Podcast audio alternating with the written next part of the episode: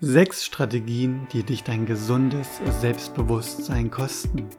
Vermeide diese Strategien und du wirst vollkommen automatisch ein gesundes Selbstbewusstsein entwickeln. Hallo und herzlich willkommen zur neuen Folge des Brain Hacker Podcasts.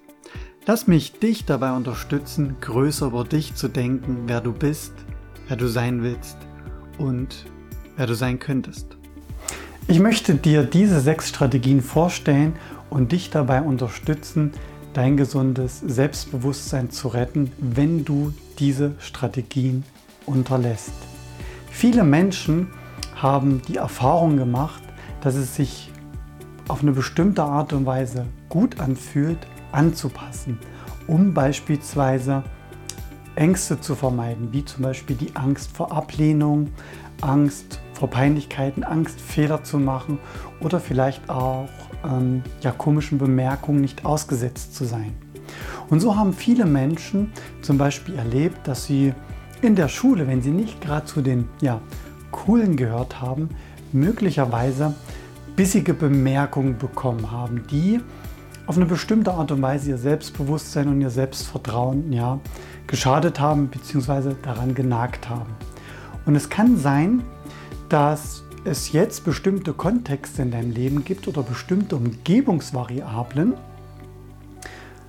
wo diese ja, erlernten Strategien aus der Vergangenheit genutzt werden, um eben die eben genannten Ängste ja nicht zu bekommen, beziehungsweise in solchen bissigen Bemerkungen eben aus dem Weg zu gehen, um sich am Ende des Tages ja gut zu fühlen. Was ich natürlich auch gut verstehen kann, denn Schließlich hat dieses erlernte Verhalten ja auch eine positive Absicht. Und wenn es dir so geht wie vielen Menschen, die zu mir in meine Praxis kommen, dann kennst du das möglicherweise auch, beziehungsweise hast vielleicht auch ähnliche Erfahrungen gemacht.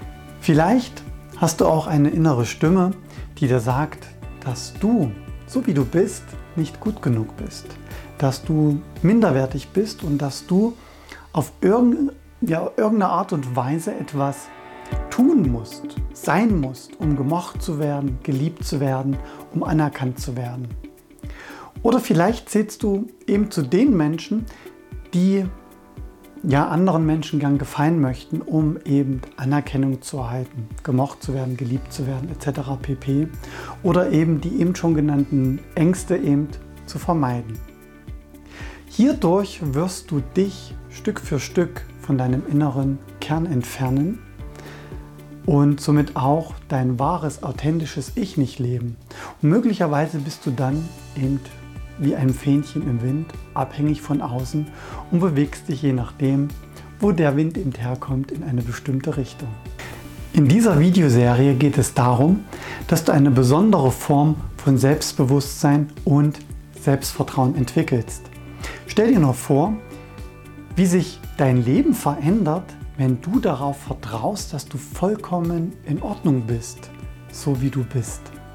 Und dass du auch liebenswert bist, so wie du bist. Und dass du gut bist, so wie du bist. Wie wäre dann dein Leben? Wie wäre auch dein Leben, wenn du deine Fassaden fallen lässt und beginnst, du zu sein?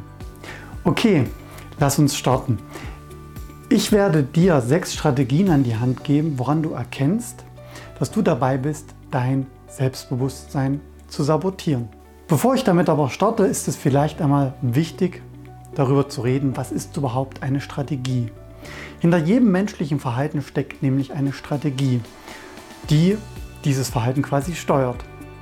Eine Strategie ist die Art und Weise, wie deine Gedanken dein Verhalten organisieren, um eine Aufgabe zu erfüllen oder eben ein bestimmtes Ergebnis zu erhalten. In unserem Fall geht es ja darum, das Ergebnis von Selbstbewusstsein zu erhalten. Du kannst dir eine Strategie als eine Art Rezept vorstellen, um beispielsweise einen Kuchen zu backen. Hierfür brauchst du eine bestimmte ja, Menge von Mehl, Eiern, Backpulver etc. pp. Also eine bestimmte Menge von Utensilien.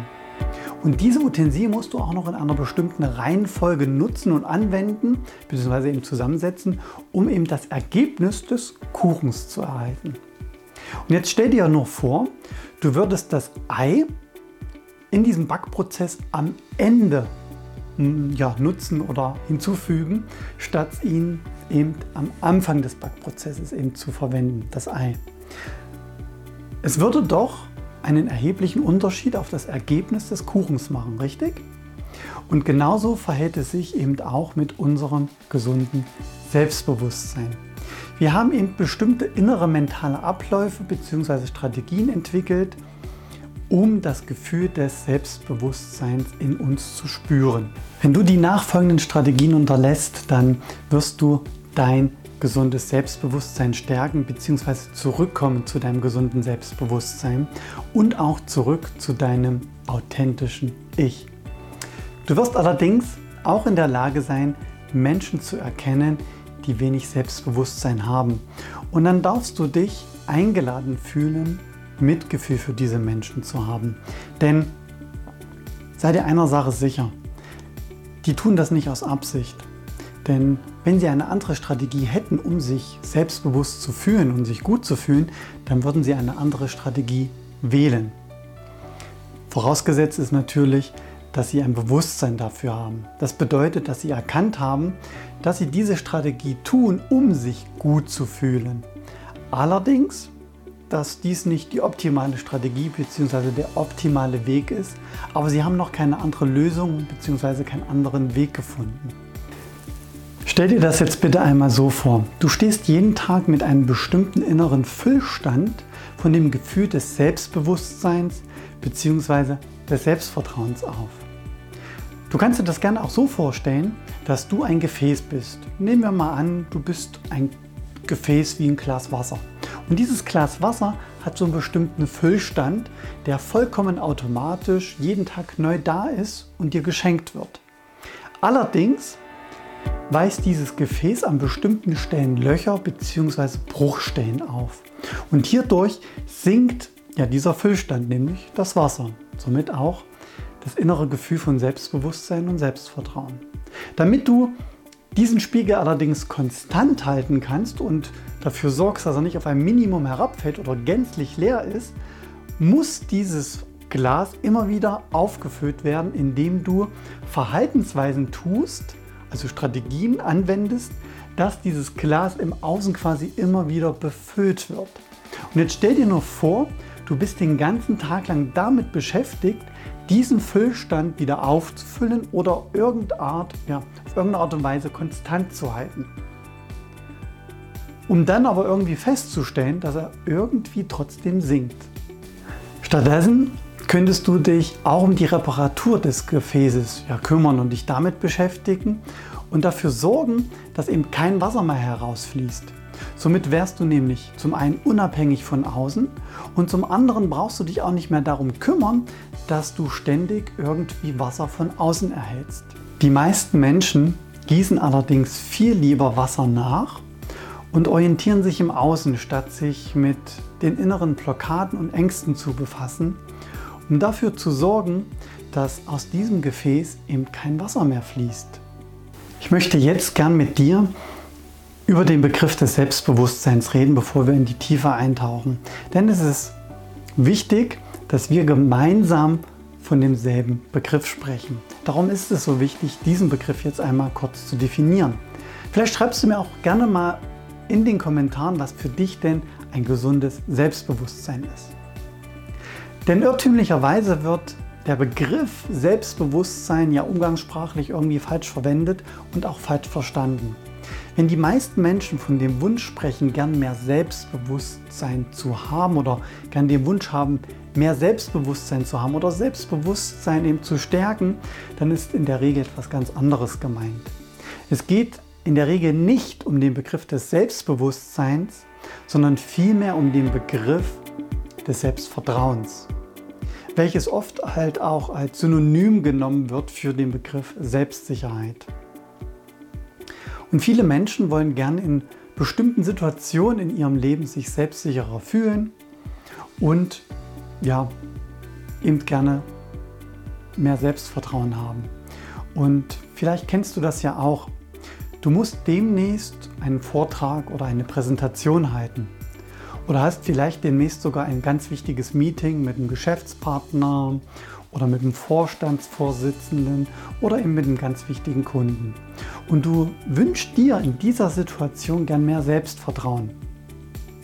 Dieser Wunsch ist, ja, dieser Wunsch nach mehr Selbstvertrauen bedeutet, das Vertrauen in die eigenen Fähigkeiten zu haben. In dem eben genannten Beispiel könnte es sein, dass es eher darum geht, eine selbstsichere Präsentation zu halten oder eben souverän ja, zu sein. Im Endeffekt geht es darum, ein Gefühl zu haben, ein Gefühl von innerer Sicherheit und eben bestimmte Lebenssituationen meistern zu können. Und zwar so, wie wir uns das eben vorstellen und eben auch so, wie wir uns das eben gerne wünschen, um eben dieses innere Gefühl von Sicherheit zu haben, um eben vielleicht auch äußere Souveränität zu haben.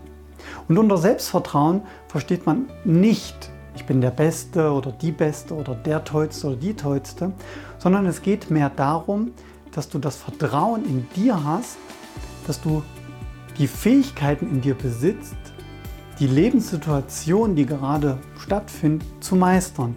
Und dass du auch die Fähigkeit besitzt, deine Ziele zu erreichen.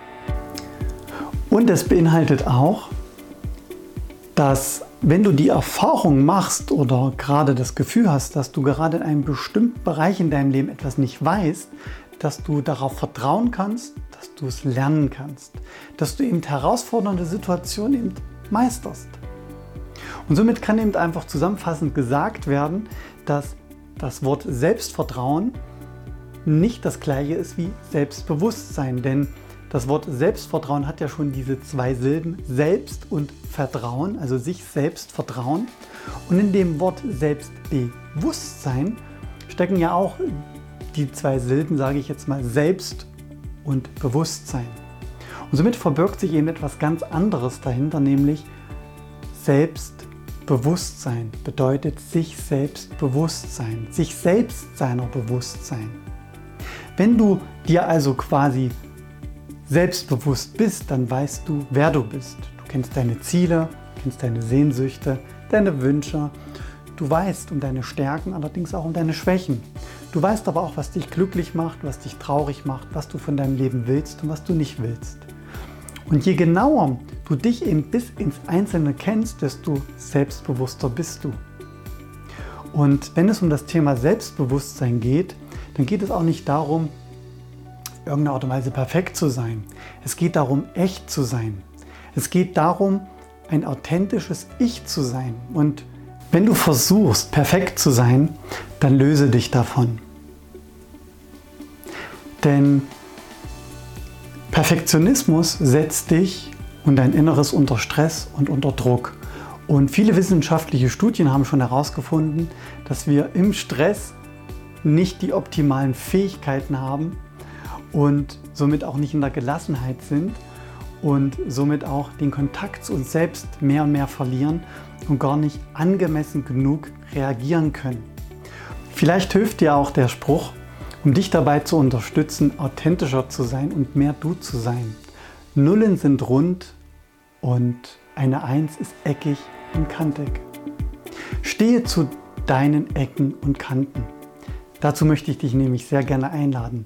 Erkenne, dass die Kombination aus deinen Stärken und Schwächen, die Kombination aus deinen Wünschen, deinen Zielen, deinen Bedürfnissen dich einzigartig macht.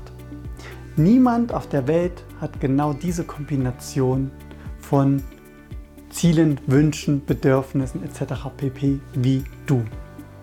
Und ich werde jetzt das Wort Selbstbewusstsein in diesem Video äquivalent zu dem Wort Selbstvertrauen verwenden, weil ich einfach davon ausgehe, dass wenn du dieses Video dir ansiehst, dass es nicht darum geht, selbstbewusster zu sein, sondern dass es mehr darum geht, mehr Selbstvertrauen zu haben. Kommen wir nun zur ersten Strategie. Du vergleichst dich mit anderen.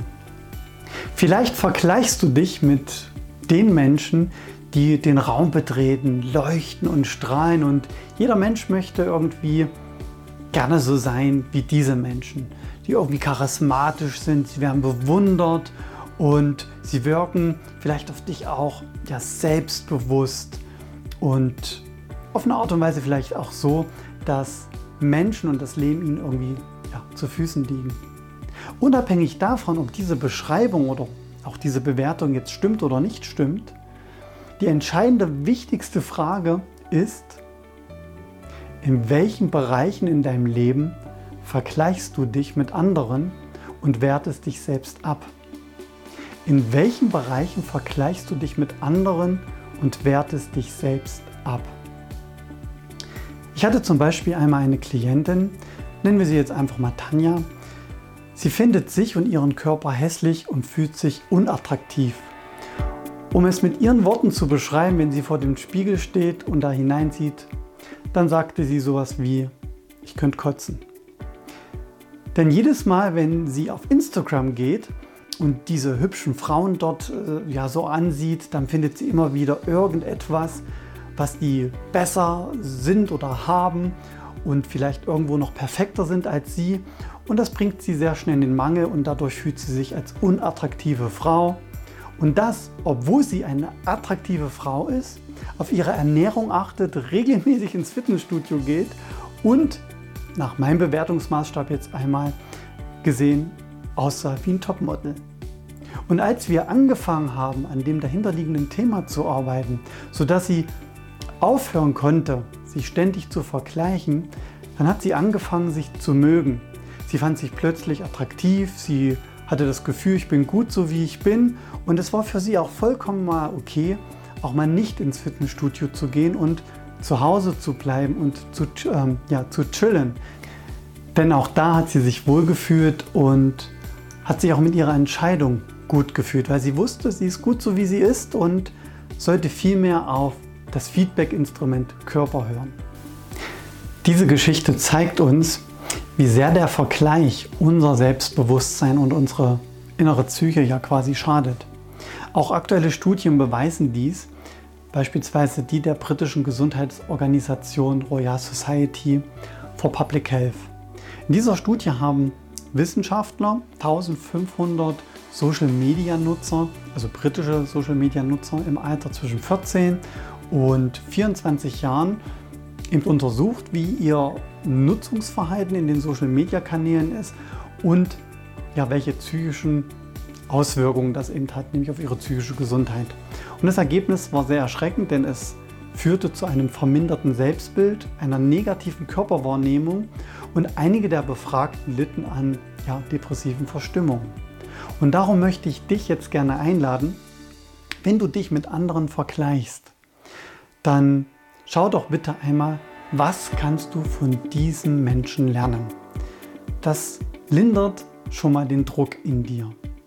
Sich mit anderen Menschen zu vergleichen und sie ja für bestimmte Eigenschaften zu bewundern, ich persönlich finde, das ist vollkommen okay.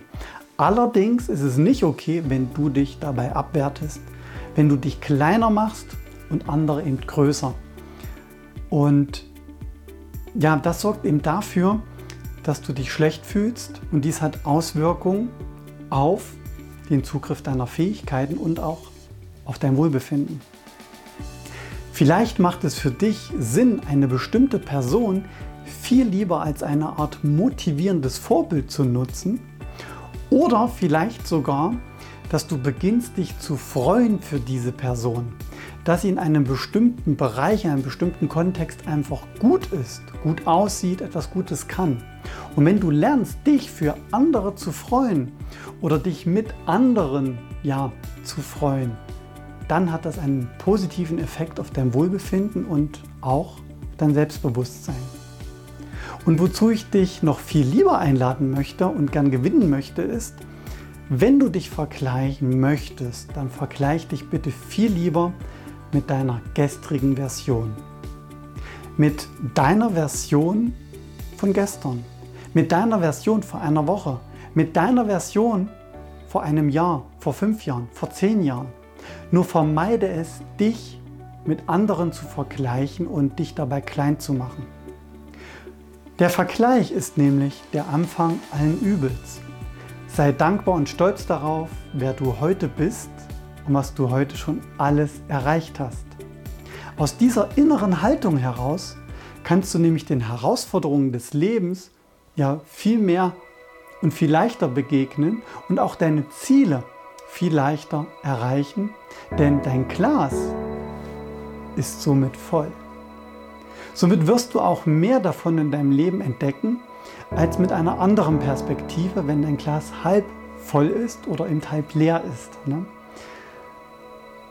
Und wenn du jetzt die nächste Strategie gerne hören möchtest, dann lade ich dich ein, abonniere den Kanal, lass bitte ein Like da und folge mir bitte auch auf meinen anderen Social Media Kanälen wie Instagram, Facebook, YouTube und Twitter. Schreib mir gerne in den Kommentaren, was glaubst du, wird denn die nächste Strategie sein, die ich dir vorstellen werde? Ich freue mich auf einen interessanten Austausch. Möchtest du Unterstützung auf deinem Weg zu deinem authentischen Ich und möchtest du gern der werden, der du gern sein möchtest, dann melde dich gern zu einem kostenlosen Beratungsgespräch an. Den Link findest du unterhalb dieses Videos. Dort finden wir gemeinsam heraus, wo du aktuell stehst und was du tun kannst, um mehr du selbst zu sein.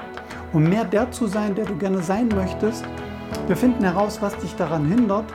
Und falls du herausfindest, hey Sebastian, das ist äh, nichts für mich, dann haben wir wenigstens ein nettes Gespräch und einen interessanten Austausch. Ich freue mich jedenfalls von dir zu hören und sage, bleibe gesund, gerade in der aktuellen Situation. Und ich sage bis später, dein Brainhacker Sebastian.